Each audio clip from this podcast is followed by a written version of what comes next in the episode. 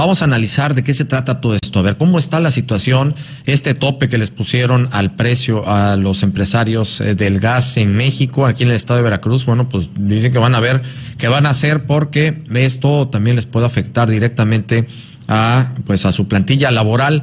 Ya está listo con nosotros Bernardo Antunes Fierro, nuestro analista de nbnoticias.mx y nuestro experto en temas de economía y finanzas para pues entrar a fondo en este análisis. Mi querido Bernardo, ¿cómo estás? Buenas tardes. Buenas tardes, buenas tardes a nuestro querido auditorio.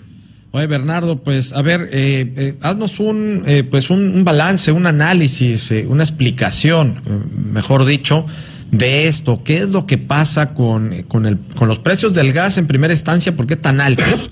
Y dos, ¿cómo es que la Comisión Reguladora de Energía quiere ponerle un tope a, al precio a los eh, gaseros? Y en ese sentido, bueno, pues sí, ya están, ya están mostrándose bastante eh, pues en contra de esta decisión porque les está perjudicando directamente eh, en su plantilla laboral incluso. Bueno, aquí es eh, importante remarcar, me parece que pasó un poco desapercibido el comentario del señor Mabarak, pero lo real es que la cadena de valor es la que ha subido. El proveedor principal de gas en México es Pemex, es el problema de los monopolios. Entonces, eh, Pemex no produce suficiente, hay que importar mucho gas también, así como las gasolinas, también gas, importamos gas. Los precios internacionales del gas son los que han subido muchísimo. Y ante la escasa producción de Pemex y el, declive en la producción de Pemex nos hace forzosos a tener que depender de la cadena de valor de Estados Unidos que está en dólares y que al tener este crecimiento económico tan acelerado que está teniendo Estados Unidos ha tenido un, un incremento fuerte en los precios del gas. Entonces el problema lo, lo que tenemos es el monopolio de Pemex otra vez regresamos. Esa es la tontería y creer que la respuesta está en otras partes cuando Pemex está quebrado. Y es lo que provoca estos eh, aumentos de precio porque hay faltante de gas, no hay suficiente gas y hay que importarlo, importarlo caro. Y es donde tenemos el problema. Aquí me parece que el gobierno está usando al, al, gremio de los gaseros, que no es para justificarlos, que uno siempre está batallando con que le entreguen completo el tanque, etcétera pero en este caso ellos compran el gas del gobierno, que es el primer pro, principal proveedor. Entonces aquí el gobierno lo que está haciendo es usar de chivo expiatorio al gremio de gaseros para poder salvar el pellejo y justificar el incremento que está teniendo. Entonces lo que va a provocar que siempre toda la historia económica del mundo, donde se hacen límites de precios, se trata de controlar precios, se provocan dos cosas faltantes en los mercados, no va a haber gas disponible para muchas personas y mercado negro de gas.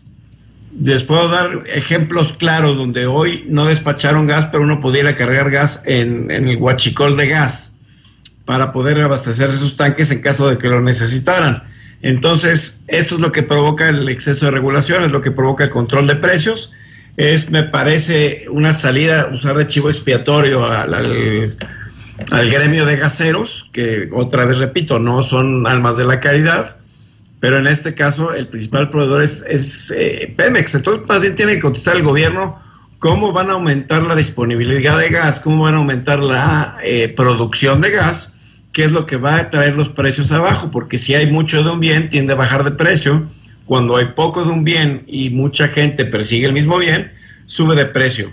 Entonces, son las simples como la ley de la oferta y la demanda. Si el gobierno no puede entender, la gente a cargo del gobierno no entiende eso y hace un control de precios, pues lo que vamos a tener es un desastre en puerta dentro de unos meses, porque ahí viene el invierno, que es cuando más gas se consume, y para muestra los gaseros se pusieron de acuerdo y no hubo cargas de, de, de gas el día de hoy.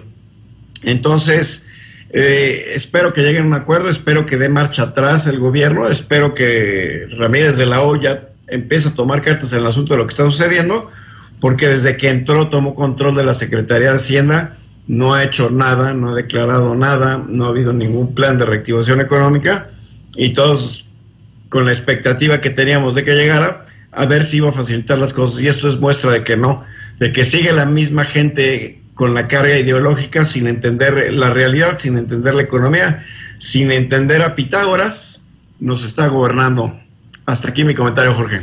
Oye, Bernardo, a ver, no, qué bueno, porque vaya, sí necesitábamos esta explicación. Entonces es pura ley de oferta y demanda, y en este caso, eh, directamente eh, quien regula y, en, es bueno y porque vende el, el, gas es Pemex.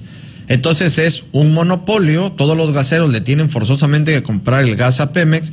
Entonces Pemex en ese sentido tiene que eh, o ver cómo eh, suministra tiene el total suministro del gas o produce más gas, porque sí se puede producir, ¿no? A través del fracking, a través incluso de la misma eh, eh, explotación del petróleo, si no estoy mal, y pues no se está haciendo al 100% o, o qué es lo que está sucediendo. A ver, también coméntanos por qué no está habiendo el suficiente gas en México.